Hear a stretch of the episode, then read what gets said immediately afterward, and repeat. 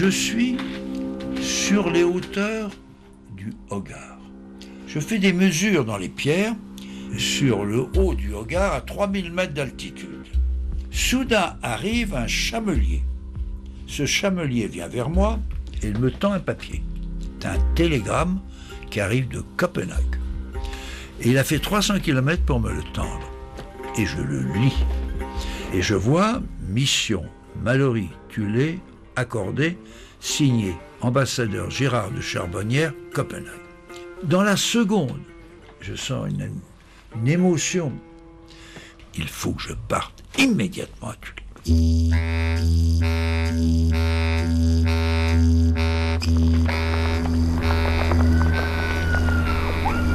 Si loin, si proche, le rendez-vous des voyages. Céline Develay-Mazurel, Laure Alary. Bonjour. Son nom restera à jamais associé au grand désert blanc de l'Arctique, à ses peuples, les Inuits, et à Tulé, bien sûr. Jean Mallory, ethnogéologue français, écrivain, éditeur et explorateur polaire, est notre compagnon de route cette semaine. En mai 1951, il est le premier Européen à atteindre le pôle géomagnétique nord. Il a alors 29 ans. Et aujourd'hui, à 96 ans, après plus de 30 expéditions polaires, la plupart en solitaire, ce colosse, à la tête solide et le verbe haut, cumule les palmarès et les honneurs, et ils sont nombreux. Jugez plutôt. Président d'honneur de l'Académie polaire d'État de Saint-Pétersbourg, président du Fonds polaire qui porte son nom au Muséum national d'histoire naturelle de Paris, ambassadeur de bonne volonté à l'UNESCO, conseiller auprès du Parlement groenlandais, etc., etc. Mais notre homme, qui a tutoyé les ours par moins 40, sait bien que l'honneur ne tient pas en une médaille. Et que la vie, la vraie, vaut bien plus que cela. Il a consacré la sienne à la défense des peuples autochtones et animistes du Grand Nord. Jean Mallory est une personnalité fascinante qu'on n'oublie pas. Un Inuit blanc, sage de l'Arctique qu'il faut, en ces températures troublées, écouter. Jean Mallory, bonjour. Bonjour. Merci de nous recevoir chez vous à Dieppe. Alors avant toute chose, en préambule, j'avais envie avec vous, euh, vous qui êtes un homme de, terrain, de relief, de cartes, j'avais envie avec vous de, de commencer euh, cette discussion euh, face à une carte, celle-ci, qui ouvre d'ailleurs votre dernier ouvrage, Oser résister, paru aux éditions CNRS. On est bien au-delà du 60e parallèle nord, on est évidemment dans la zone arctique. La carte qui est sous mes yeux est la carte du très grand nord. Le très grand nord touche des grandes puissances. D'abord, la Russie, la Fédération de Russie, et toute la Sibérie. Ensuite, avec l'Alaska, c'est les États-Unis d'Amérique. Et puis cet immense espace qui est le nord du Canada. Et entre deux, il y a une grande île qui géotectoniquement relève de l'Amérique du Nord, c'est le Groenland. Donc vous avez cet espace avec des peuples. Ces peuples sont dans des espaces de toundra, c'est-à-dire il n'y a pas d'arbres. C'est nu et c'est soumis à un climat très sévère, c'est-à-dire le froid, les deux tiers du temps, des froids très bas jusqu'à moins 60 que j'ai connus, des vents, en principe, il n'y a pas de vie. C'est la terre des Inuits, mais c'est aussi votre terre d'une certaine manière. Je serai probablement enterré. Ils le souhaitent. Ce sera peut-être un peu plus au sud, à Oumanak, parce qu'il y a un musée déjà polaire Mallory. Ils ont reconstitué ma maison d'hivernage. Mais les Russes souhaitent que ce soit à Saint-Pétersbourg. Pourquoi pas à Tchoukotka? Donc j'ai le choix. Mais il faut que je prenne une décision. Et vous, vous souhaitez, vous souhaitez justement. Ah, dans l'Arctique. Pourquoi? La clé de ma vie, c'est la résistance contre les nazis. La période d'occupation et de, de, la défaite humiliante de la France a été décisive dans ma vie. Je suis d'une famille, je le dis rapidement, bourgeoise, catholique, d'un catholicisme janséniste. Vous êtes né en 1922 Je suis né en 1922, le 22 décembre, sous le signe du Capricorne, sur les bords du Rhin à Mayence. Je suis resté huit ans. J'ai aimé Mayence. Avec mon père, et nous sommes quatre enfants, et nous avons quitté en 1930. Je parlais allemand. Je prépare le concours de l'école normale supérieure au lycée Henri IV. À Paris. Je fais du grec ancien, je suis passionné par Démosthène, par Montaigne, Montesquieu. Lorsque est promulgué un arrêté du service travail obligatoire.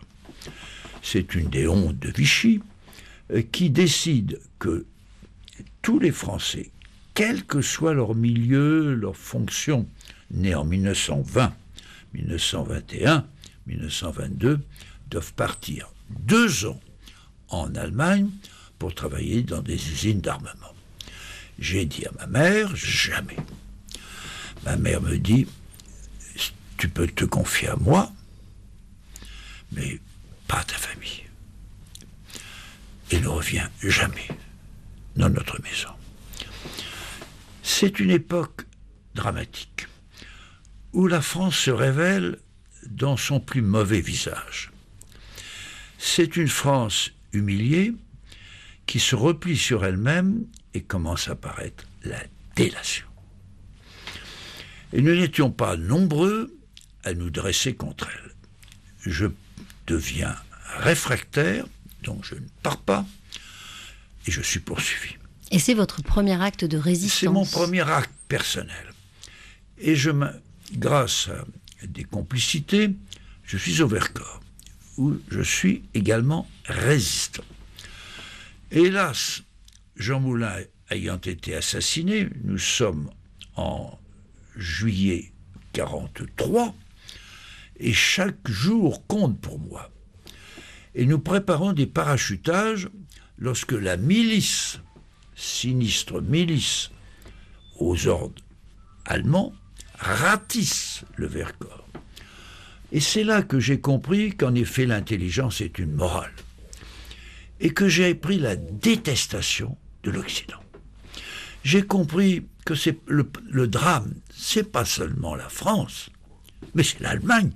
Comment a-t-elle pu donner sa parole, sa vie, à ce fureur démoniaque, luciférien, laissant une trace sanglante et satanique dans l'histoire du Reich? J'ai compris que mon éducation n'était pas terminée. Ce n'est pas au lycée Henri IV et à l'école normale supérieure qu'elle se fera. Je décide, c'est un des mystères de ma vie, il y en a quelques-uns, dans la résistance il y en a eu d'assez extraordinaires, que je comprends qu'un destin m'habite et qu'il faut suivre ce destin. Et c'est là que je comprends que je suis habité par une préscience. Une préscience qui est, c'est plus qu'un instinct, c'est une instruction native qui me dit voilà ce qu'il faut faire. Donc je décide de partir auprès d'une population primitive du très grand nord. Pourquoi le nord et non pas euh, Parce que vous avez eu un petit détour par le Haut-Gard et ensuite effectivement le, grand nord. le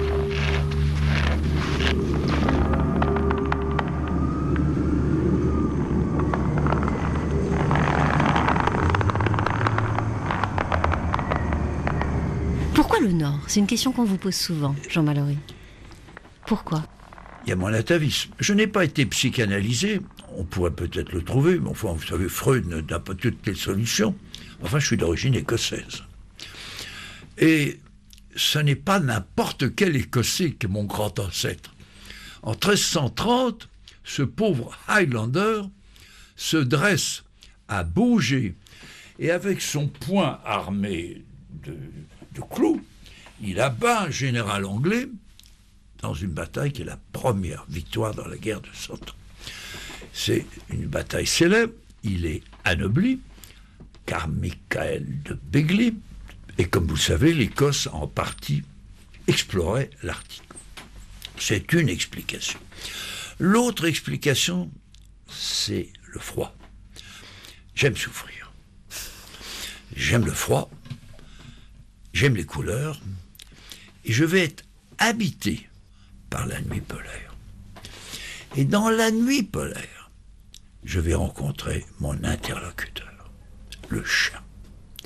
J'ai eu des liens avec mon chien d'attelage, pas à pas, tellement intimes, qui m'ont conduit peu à peu à mettre entre parenthèses mes pensées chrétiennes, ces textes qui sont de si loin, ces affirmations, credo in nunum deum patrem omnipotentem, c'est un peu vite dit.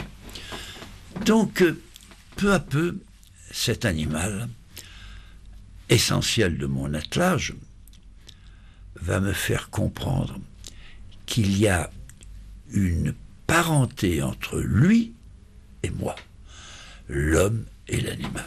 Et il se trouve que dans l'histoire inuite, c'est un chien qui copule une humaine et fait naître le peuple inuit. Et c'est aussi comme ça que la plupart des contes inuits débutent. Il était un temps où les animaux et l'homme parlaient la même langue. Si vous le permettez, mes amis inuits ne me contrediront pas, je peux vous parler inuktitut. Aglani, aglani, krimakuna. Voilà, il y a longtemps, longtemps.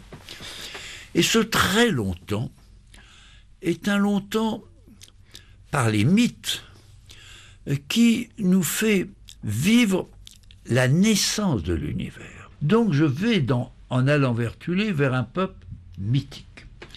Et Tulé est un espace qui est nimbé de cette vision sacrée, mystérieuse. Et les Inuits sont porteurs de cette histoire.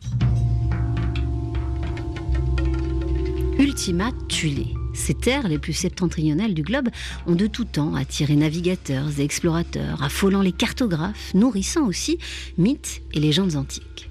Quatre siècles avant notre ère, Pythéas le grec partait ainsi au-delà des neiges, vers ces contrées brumeuses et sacrées qui symbolisent le nord ancestral, terre des origines, et le lointain, le bout du monde. La légende veut que là-bas, le soleil brille en permanence et qu'un peuple parfait, les hyperboréens, file des jours heureux, dans le faste de l'or, sans connaître la vieillesse ou la maladie. Apollon, dieu des arts et du soleil, y séjourne d'ailleurs à plusieurs reprises. Mais retournons à la glace et à la pierre avec Jean Mallory. Je suis un géocryologue. Je vais tout de même vous expliquer ce qui m'a occupé pendant 14 ans de ma vie. J'étudie la constitution moléculaire de l'eau dans les canalicules, les veines de la pierre. Et il se trouve que ces canalicules réagissent aux températures de façon différente, si elles sont larges ou si elles sont très étroites. Ce qui fait que dans une pierre, il y a un comportement différent dans les canalicules et en surface. Ce qui fait qu'il y a des échanges. C'est ce qu'on appelle le son. Des micro-sons. Et j'étais réputé chez les Esquimaux l'homme qui parle avec la pierre. La pierre joue un rôle dans les prophéties, dans les, dans les perceptions. Alors, je, je voulais vous dire cela et ceci m'a conduit euh, donc au sein d'une population qui a été fascinée par ma quête du son et de cette parole. Je ne suis pas euh, tout à fait novice. J'ai été le, géographe physicien des expéditions polaires de Paul-Émile Victor. J'ai fait deux expéditions avec lui. En 48 et 49. Des missions assez compliquées sur la côte ouest du Groenland, sur le glacier. Mais pourtant, quand je débarque, je suis inconnu. Donc je vous suis seul. J'arrive. En 1950 Le juin 50. Et Outak, mon maître, qui va devenir en quelque sorte mon guide, qui m'a accueilli à Tulé alors que je suis inconnu, me fait savoir qu'il doit me rencontrer, et son premier mot, je t'attendais. Cet homme qui est un visionnaire, comme sont les chamans, m'attendait. Mais lui, prophète, attend le malheur, car il ne dort plus. Il sait qu'il va arriver un malheur absolu à Tulé. Il s'agit du nord-ouest du Groenland. On est au 79e degré nord-ouest, et c'est le peuple le plus au nord du monde. Ils sont 303. 304 Mallory compris. 303 qui se disent le peuple souche. Alors comment le prouvent-ils? D'abord à la naissance. Ils me regardent, naturellement ils me connaissent tout nu dans tous les sens, mais j'ai pas la tache bleue. Nombre d'enfants, tache bleue au bas des reins.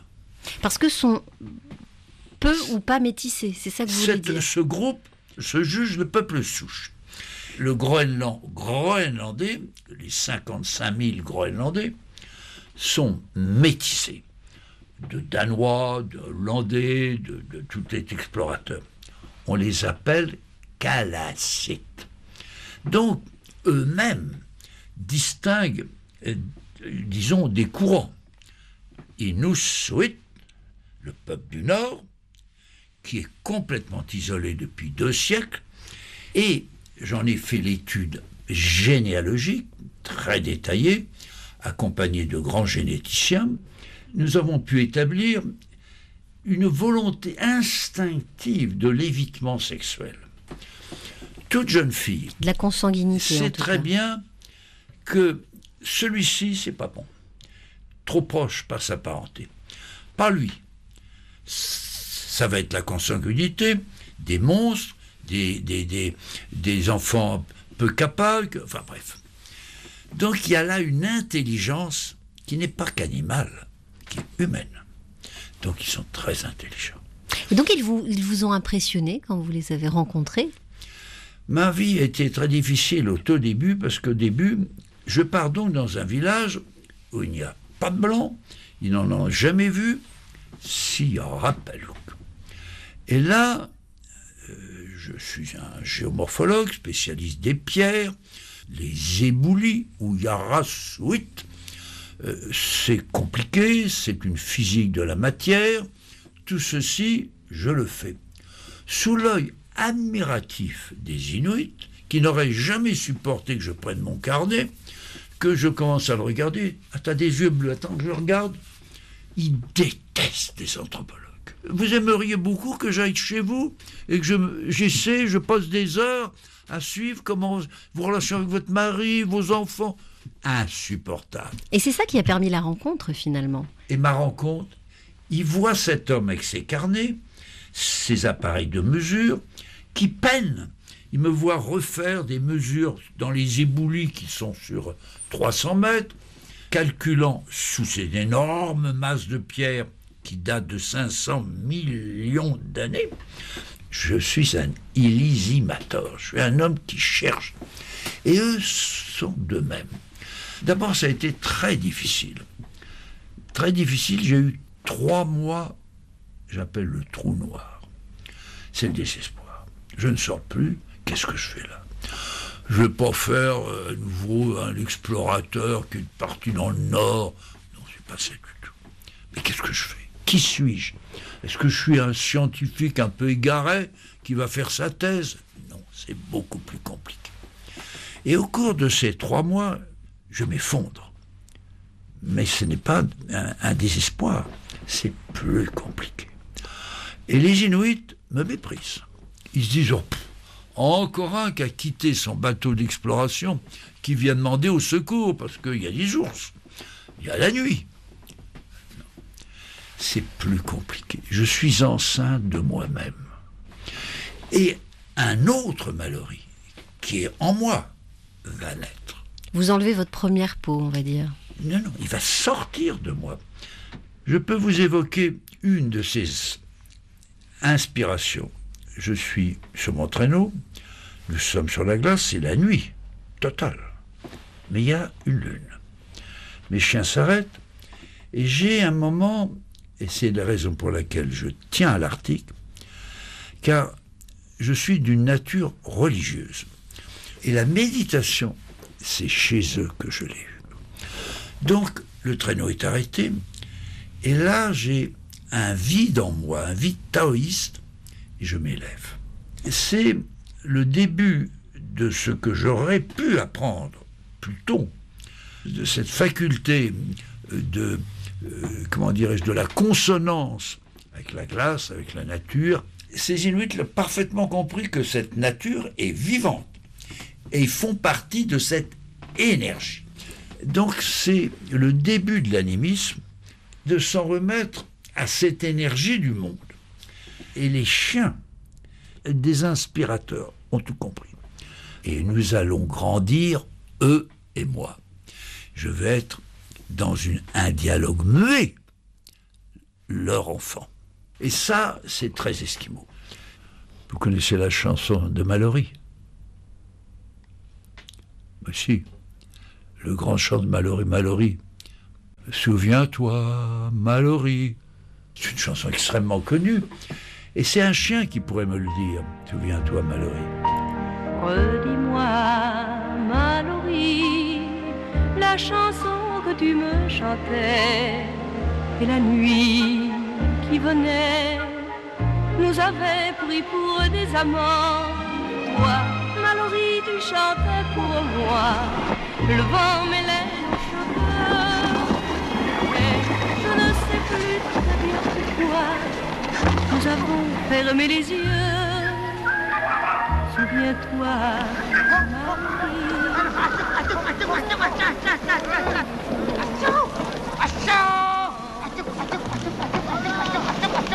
Je pense que ceux qui nous écoutent, pour l'instant, ne, ne voient pas très très bien ce dont il s'agit. J'aimerais qu'ils comprennent, mes chers auditeurs et auditrices, imaginez-vous, vous êtes dans un pays, fait une nuit polaire continue de trois mois. Dans cette nuit, moins 40. La mer est gelée. Et elle ne dégèle que pendant six semaines. Et ils sont là. Et ils sont heureux de vivre. Car il va falloir se battre. Et c'est une volonté d'être là. Ils nous souhaitent, nous sommes là. Donc ce sont des chasseurs. Et ce qui est surtout important que vous compreniez, c'est comment vivent-ils les uns avec les autres? Alors, on a le sentiment que tout ça, c'est un peu désordre, c'est anarchique. Et l'anthropologie a fait des grands progrès. On montrait qu'il y a une organisation. Et je vais vous la décrire, c'est pas du tout ce que l'on croit. D'abord, ça s'appelle l'anarcho-communalisme. Je l'ai vécu puisque je suis un parmi eux.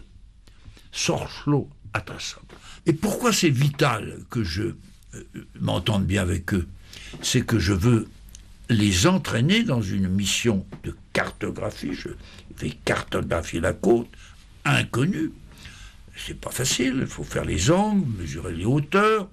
Et je les paye pas. Il faut que j'ai une force d'ascendant pour les entraîner à découvrir leur terre. Et qu'est-ce que l'anarcho-communalisme, Jean Mallory C'est cette société dans laquelle je vais me glisser. Rien n'est écrit, mais tout est imprescriptible. C'est le groupe qui dirige. C'est pas les vieillards, c'est le groupe. Qui est le groupe? C'est l'un, c'est l'autre. Et il prend les décisions. Et si vous faites des erreurs, il ne vous fait pas la leçon, mais vous serez obligé d'en tirer les conséquences. Et l'ostracisme est la loi suprême. L'un d'entre nous, l'un d'entre les Inuits, a été frappé d'ostracisme, pillé les trappes. Je l'ai vu partir seul. Donc il est mort. Il est parti avec sa femme pour mourir. Il ne faut pas croire que ces hommes sont faciles. Ils sont brutaux. Ils ont des impulsions et battent leur femme. Mais la femme se bat. Et j'ai assisté, et je n'avais pas le droit d'intervenir, à un combat entre une femme et un homme, et la femme l'a emporté. Et l'homme est parti avec les yeux au bord noir. C'est vous dire que l'apparence est laissée à l'homme qui doit chasser. Mais si, au soir d'une longue journée, il revient avec un traîneau non porteur d'un phoque, c'est un pauvre type. Mais ils sont liés, parce qu'il faut manger et il faut chauffer. Voilà cette société. Cette société qui va être un peuple, et nous allons aborder ce problème qui est un problème passionnant. Qu'est-ce qu'un peuple? Alors, on va dire la race. Non, c'est compliqué. D'abord, le mot race est un mot malheureux. Il est frappé d'anathème, de, de coloration. Je peux vous dire que les Inuits sont Inuits par élection. Ils ont choisi le Grand Nord. Lorsqu'il y a eu les migrations de Sibérie à travers le détroit de Bering, où j'ai beaucoup patrouillé chassant la baleine, ils ne sont pas allés vers le sud, comme les Indiens, vers euh, l'Amérique centrale, la Terre de Feu, Ushuaia. Non, non, non, non. Le Nord. Donc, leur marque, si je puis parler ainsi, c'est un biotope. Cette société est soudée par les mythes. Les mythes, je les ai appris avec les enfants. Je rappelle à l'auditeur, l'auditrice, ils ne savent pas lire et écrire, ils n'ont pas de livre. Et la mère, le soir, dit à ses enfants, elle en a un tous les 28 mois, elle lui dit les légendes. Elle ne répète pas deux fois, trois fois, c'est inscrit à jamais. C'est inscrit à jamais depuis trois millénaires. C'est ce qui les fonde. Et puis la langue. La langue toute, il y a 30 variantes. Je puis témoigner que je parlais couramment. Non content d'avoir euh, appris leur langue, vécu euh, de longs hivers. Je suis habillé comme eux. Voilà. Je mange comme eux. De longs hivers aux côtés des Inuits. Euh, vous avez aussi recueilli leur musique. Ah oui. Les chants et tambours inuits.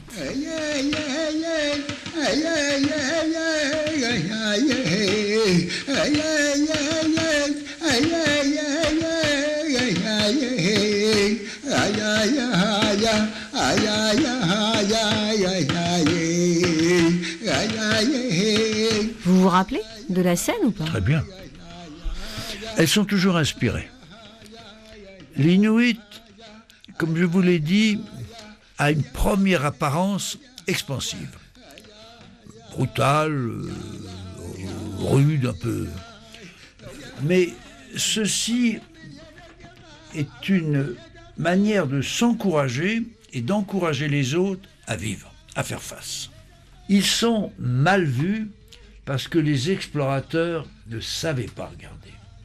Les explorateurs étaient pour la plupart des marins, des officiers de marine de guerre, et voyaient ces peuples comme barbares. Pendant trop longtemps, on a vu ces sociétés traditionnelles comme sauvages, primitives. Et je puis dire que ma génération a commencé, il y a Lévi-Strauss et tant d'autres, à découvrir que ce peuple a une intelligence. Qui plus est, une philosophie. Et peut-être, et c'est, je crois, le mérite de RFI, de faire comprendre que ces immenses espaces du nord du Canada, du nord de l'Alaska, du pays des Samis, c'est-à-dire nord de la Norvège, de la Suède et de la Finlande, et surtout l'immense Sibérie, porteur d'une très grande histoire. Je suis un privilégié.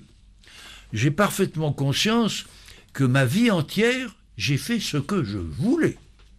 Vous avez eu aussi, euh, Jean Mallory, un autre privilège, c'est celui d'arriver à la rencontre de ces Inuits à un moment où leur mode de vie était encore, en tout cas tout au nord, euh, vertulé, était encore préservé. Oui, tout ce que je vous ai dit, je l'ai vécu dans des sociétés encore vierges. À Tulé, je suis arrivé avant les, la base américaine. Et maintenant, je vais vous la décrire. Vast, inaccessible reaches of the frozen Northland assume new importance as news comes of a strategic air base only 900 miles from the North Pole. Construction of the base at Thule in Greenland was begun 18 months ago.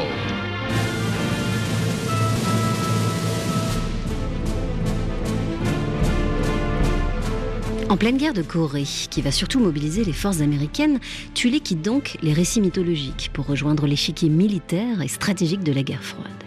Cette base américaine, ouverte dans les années 40, va d'ailleurs être transformée plus tard dans le plus grand secret en site de bombardiers et de missiles nucléaires. Et tout cela va à jamais sceller le destin de Jean Mallory aux Inuits de Tulé. Je suis perdu dans mon extrême nord, j'ai pas de radio, j'ai pas de seul, je vis hors du monde, je ne sais rien de tout cela. Si ce n'est que je suis avec mes compagnons les plus proches sur le haut d'un glacier, et soudain nous voyons d'étranges oiseau dans le ciel, c'est US Air Force. Et toutes les demi-heures, un avion arrive. Donc je descends, je traverse le village qui est prostré. Le village, il y a 100 personnes, de Tulé, Inuit. Et je vais voir l'administrateur, qui est plus jeune que moi. Je lui dis, il y a un conseil autochtone. Je serai l'observateur étranger, réunissez-le. Il faut dire non aux Américains. Ils peuvent pas. Ils vous ont pas mal d'autorisation. C'est impossible. Il me dit, j'ai reçu l'ordre de Copenhague de ne gêner en aucune manière les Américains. Je dis, vous trahissez, vous avez tort. Et là, le, le chaman vient vers moi et m'a dit, ton heure est arrivée. Il faut, au nom de tous les sages inuits, tu ailles voir ces chefs, tu vas parler. Donc je pars avec mon traîneau, habillé avec mes peaux de bête, j'avais mes longs cheveux, euh, j'avais dialogué avec un ours, il fallait pas beaucoup marcher sur les pieds. hein. Et les Inuits veulent que j'ai deux chasseurs avec moi, avec un fusil chargé, avec ordre de tirer si on me touche ou on m'arrête. Là, je pars avec mes deux chasseurs et je me fais indiquer avec mes chiens, dont papa, on me dit, il y a une tente, j'y vais. Là, il y a un militaire, baïonnette au canon, qui est là. Je lui dis, je veux voir immédiatement le général. Il sort, très mécontent, euh, et il me dit, euh, de- que vous êtes étranger, que- euh, qu'est-ce que c'est, vous n'êtes pas danois. Je dis, pardonnez-moi, euh, vous allez m'écouter. Je représente le peuple inuit. Grom en général. Vous n'avez aucune autorisation. Copenhague, c'est Copenhague. Mais les Inuits, c'est le peuple qui sera indépendant. Et mon général, je suis gaulliste. Nous sommes le 18 juin. C'est mon 18 juin. Go Alors, il est extrêmement mécontent. Il me dit, mais moi je vais vous arrêter. Je dis, mon général, il y a deux Inuits. Ils vont tirer. Vous allez sur un incident. Américain, danois, inuit, français. Et là sort un officier, you are released, vous êtes libre. Donc, euh, euh, je reviens, je dis à Outak, il partira pas, mais moi je veux organiser la défense en Europe, je vais vous aider. Donc, je réfléchis, je m'isole, et c'est un des moments forts de ma vie où ce n'est plus l'instinct qui me domine, c'est la pensée. Il va être détruit. En effet, après ces avions, sont arrivés les bateaux. Il y en est arrivé 120, avec environ 6000 hommes. C'est ultra secret. Je suis un chercheur, mais ma carrière, elle commence. Et en général, quand on est un chercheur, on pense à sa carrière. Mais ce peuple est abandonné.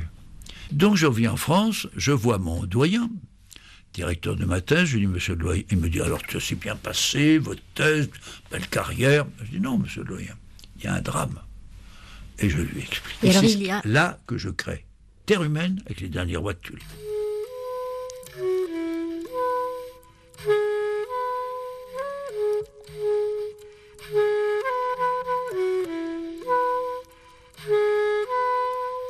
J'ai créé Terre humaine un peu avec agacement à l'égard des sciences sociales. Je suis élu dans la plus haute institution des sciences sociales en France par Lucien Fèvre, Fernand Brodel, Lévi-Strauss. Et là, je vois euh, des esprits euh, brillants qui n'hésitent pas à voir dans la pensée humaine des structures, des modèles. Ça me fait sourire parce que je les connais, ces hommes, de leur vie. Je vois leur fragilité. Comment osent-ils voir des structures de l'esprit humain alors que c'est simplement une petite partie de l'Occident qui s'appelle la France ou l'Occident, et l'Inde, et l'Afrique, et l'Océanie, et tout le reste, et les primitifs. Donc, je considère que quand on observe une société différente, il faut rentrer dans cette société.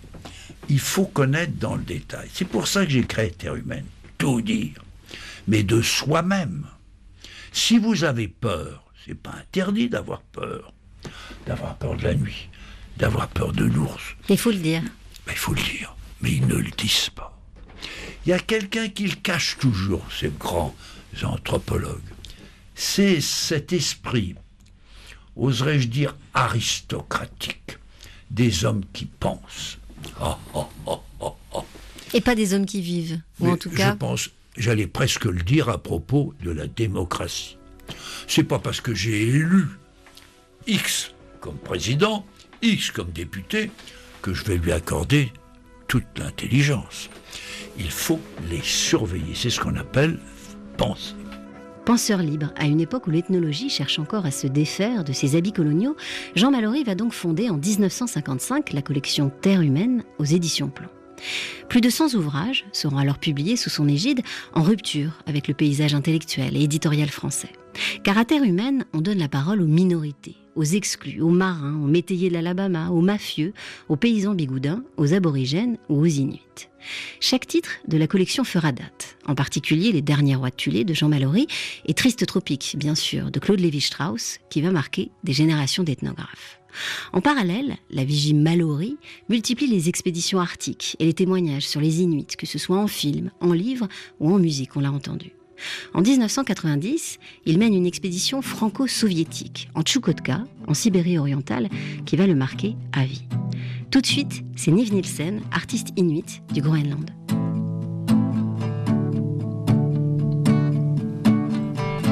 Vous écoutez Si loin, si proche sur RFI.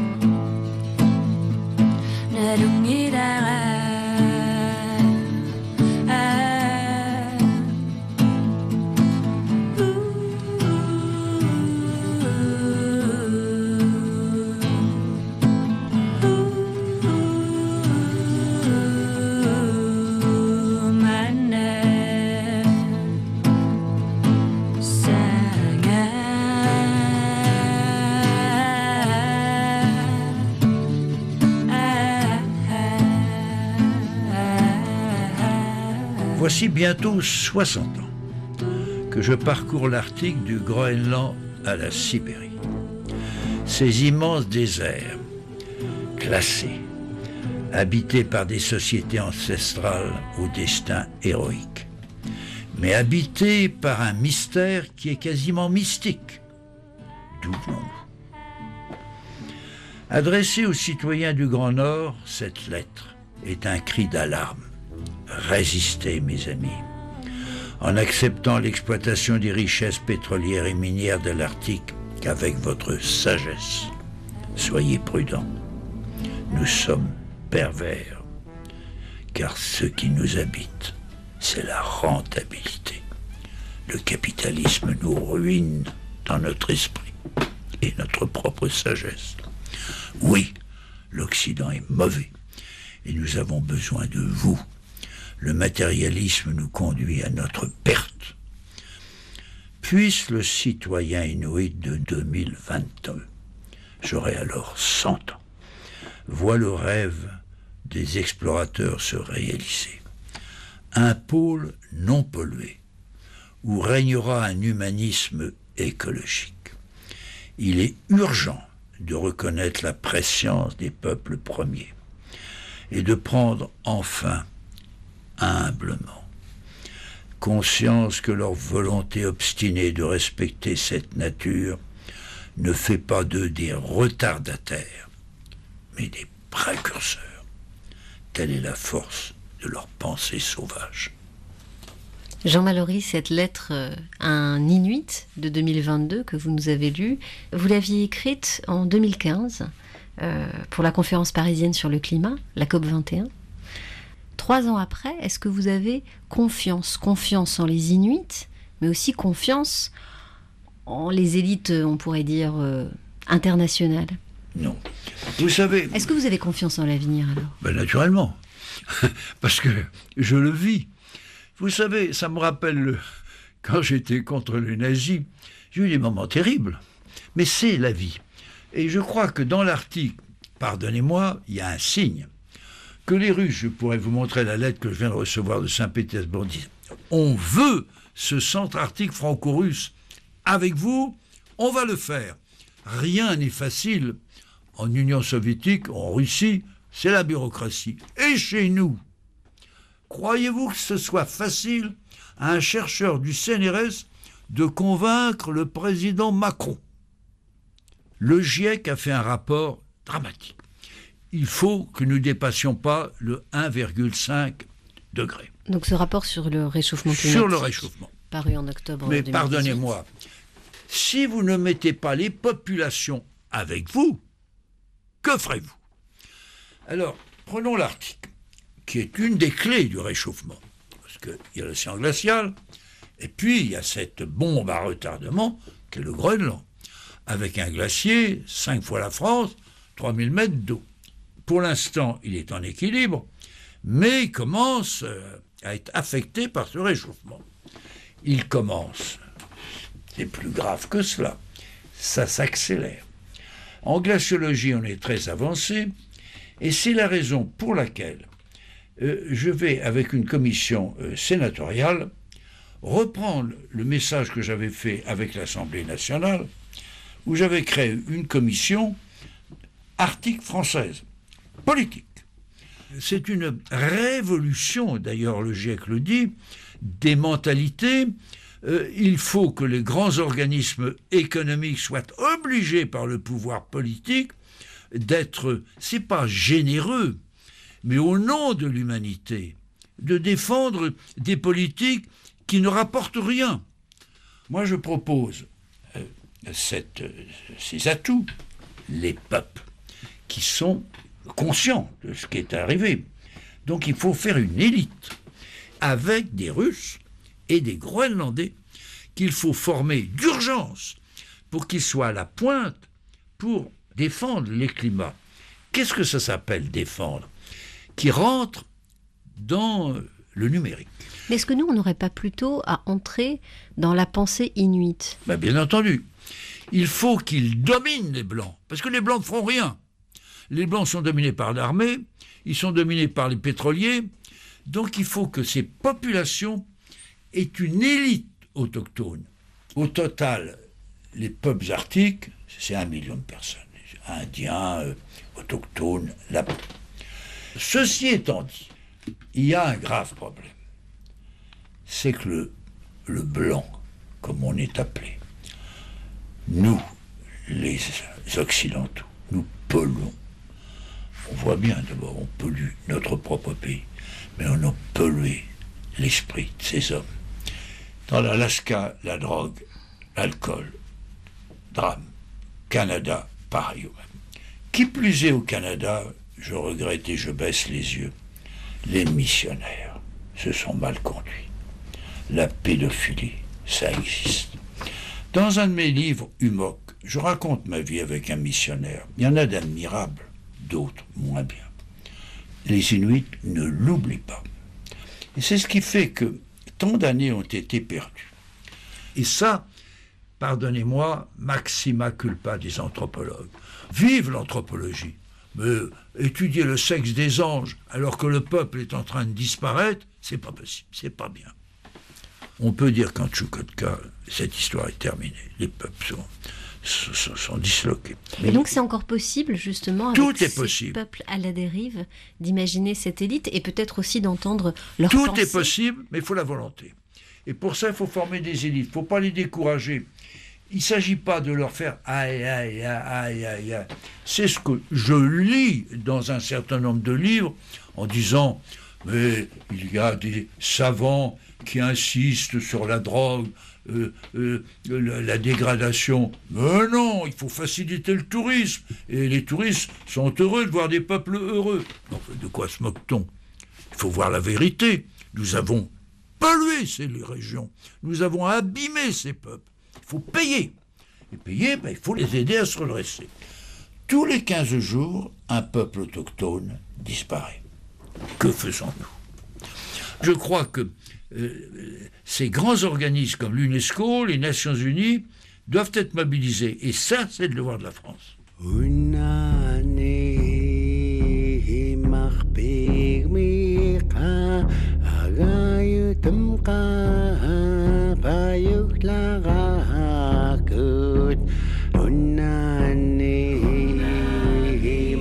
Vous savez, quand on s'approche de la mort, on peut se poser beaucoup de questions. Le glas a un sens. La mort, comme disait François Mitterrand, enfin je saurai. Il se trouve que je leur dois la paix de l'âme. Parce que l'animisme qui les habite, tous, vous savez, cette allée des baleines euh, qui est en Tchoukotka, euh, qui a été créée au XIVe siècle de façon si étrange euh, que vous avez là les mâchoires inférieures de la baleine mysticette, qui a 22 mètres de long, qui est dressée dans une allée ouest-ouest et qui est une interpellation du cosmos. Et cette pensée est une pensée, comme je vous l'ai dit, très intérieure, très animiste, et je leur dois les Inuits. Je dois mes chiens, je dois à la nuit polaire cette perception du sens du noir. Et les Inuits, curieusement, dont j'ai partagé la vie, étaient joyeux. Ils sont là, il y a le chien, il y a la vie, la vie est très difficile, mais il y a une paix, il y a une osmose. Euh, je crois que c'est un immense cadeau que font tous les autochtones à la société occidentale. Donc il y a un mystère de cette prudence de tous ces peuples traditionnels. La terre est sacrée, elle a un message. Nous sommes porteurs de ce message. Et cette vie, j'ai le sentiment que je l'ai retrouvée en moi-même, en primitif que j'ai été. Et cette primitivité m'a toujours protégé.